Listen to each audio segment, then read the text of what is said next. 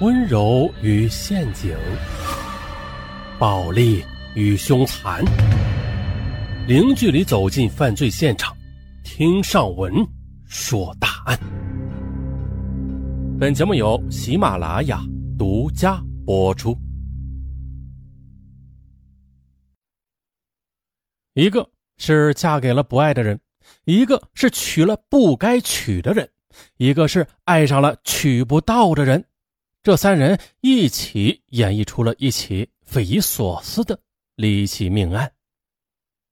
这事儿啊，我们还得从二零零八年说起。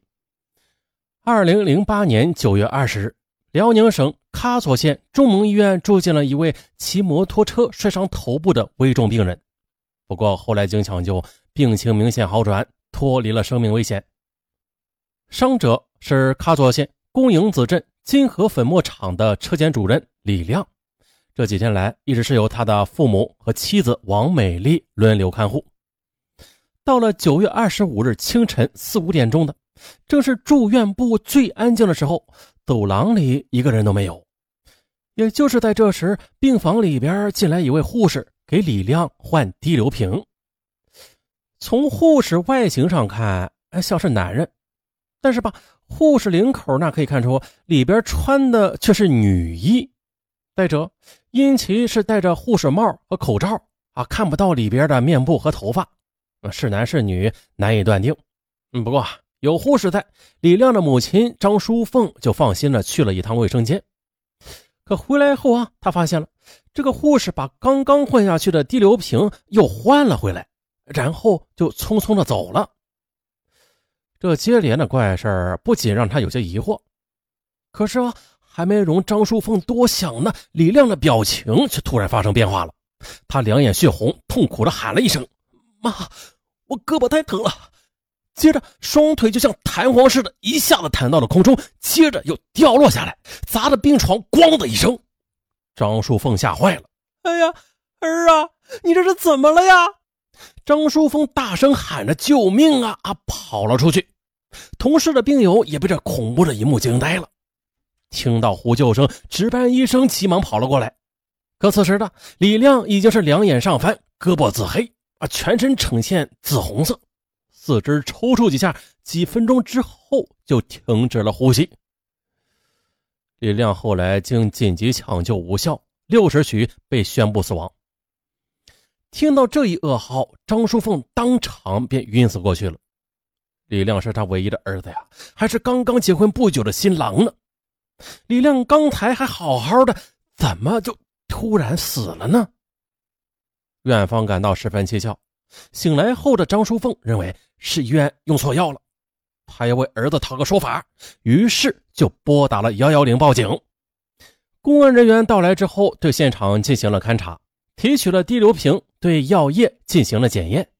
检验的结果让人大为震惊的，这药液中竟然有剧毒氰化钾的成分。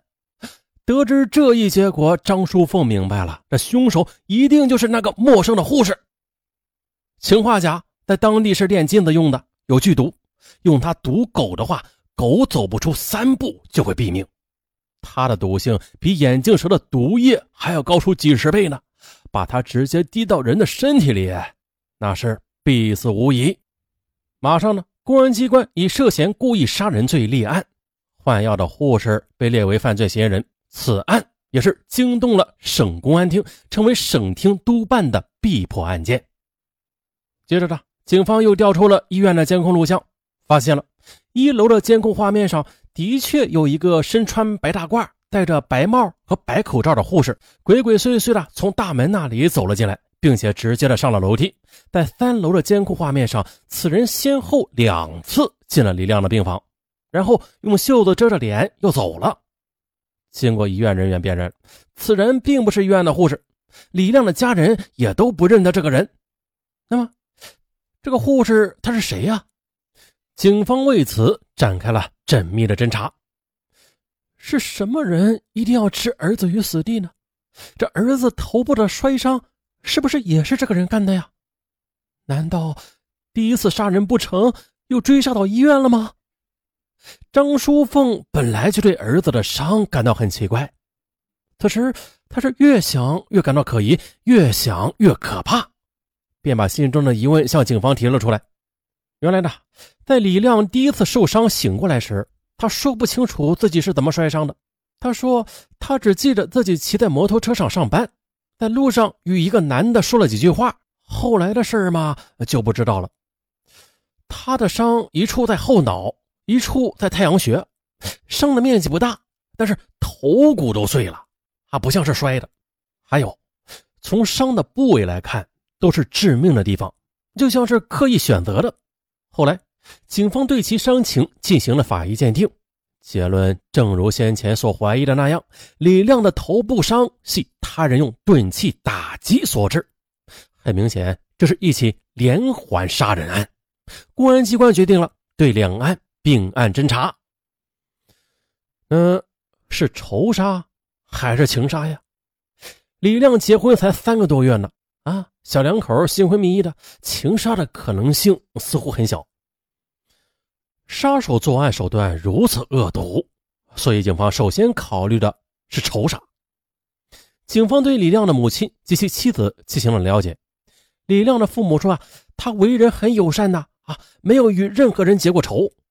但是王美丽说，她丈夫平时说话很冲。容易得罪人，特别是前段时间还开除了车间的几个工人。不对，即便是把工人开除了，那也不至于产生这么大的仇啊。但是警方办案十分缜密啊，不放过任何线索。在得知这一情况之后，立即进行了调查。结果经调查之后，排除了被开除工人作案的可能。之后，警方又把侦查的方向转移到了情杀方面。而在这个过程中，王美丽的疑点便凸显出来了：一是监控录像中见到那个护士时，她欲言又止，似乎是认识他；二是从李亮老姑那儿了解到啊，这王美丽与他厂里一个男人的关系很暧昧。于是呢，警方围绕王美丽展开了调查，在调取其手机通话记录时，发现重要的线索。婚后的这王美丽与同一个手机号码联系的次数高达八十余次，尤其是在李亮受伤期间联系的那是更加频繁。通过询问，王美丽才说出该电话是她厂里同事葛波的。于是呢，公安机关又立刻的找到了飞马铸造厂的一位赵科长，请其对监控录像中的护士进行仔细辨认。赵科长看过录像之后，肯定的说：“啊，没错的，这就是我们厂的葛波。嗯，没错，你看，尤其是他抬头的那一下，就是他的脸。”至此，警方将葛波列为犯罪嫌疑人，并且立即组织抓捕。距案发仅仅四十八小时，就将逃至朝阳市的葛波抓获。归案后的葛波呢，对犯罪事实也供认不讳，他清楚自己行为的后果，竟然。毫无悔意。公安人员问：“你这么做值吗？”葛波平静地说：“你说做什么事儿值啊？什么事不值？那么他为什么要与李亮不共戴天，一定要除之而后快呢？难道他有什么不得已的苦衷吗？”原来的葛波平日是个讲义气、性格豪爽、办事能力强、很受工友们喜欢的人。而王美丽是厂里的质检员，她很漂亮，为人随和大方啊，在厂里的人缘也是很好的，很受年轻小伙子们的喜欢。葛波对王美丽是心仪已久了，王美丽对葛波也很有好感。到了二零零七年的年初，经王美丽的师傅介绍，两人开始谈恋爱，他们的感情发展的也很快，不久两人就山盟海誓了啊，一个非他不娶，一个非他不嫁。然而，他们的恋情却遭遇了王家的强烈反对。王美丽的父母择女婿的观点是门当户对、家庭富裕、工作稳定、收入丰厚的大学生。哎呀，这些葛博一条都不具备，那他们怎么能接受啊？就这样的，两人的事儿就一直被拖着。一次，王美丽背着家里人跟着葛波去见未来的公公婆婆。啊！结果呢，被那情景给吓着了。他从来都没有去过这么穷的山沟，从来都没有见过这么穷的人家。只见呢，破旧的房子，败落的院墙，房顶上和院墙上长着茅草，这一派凄凉的景色。年逾六十的葛波老爹老妈呀，呃，拄着拐杖从屋子里迎了出来。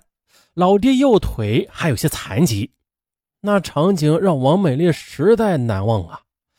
葛波是一名普通工人，啊，月工资仅一千多元，家庭又负担这么重，嫁给这样的人，那将来怎么生活呀？过去的，因为心有所属，王美丽对亲戚朋友为她介绍对象一概是拒绝的。但是自从去了葛伯家后，她的态度也松动了。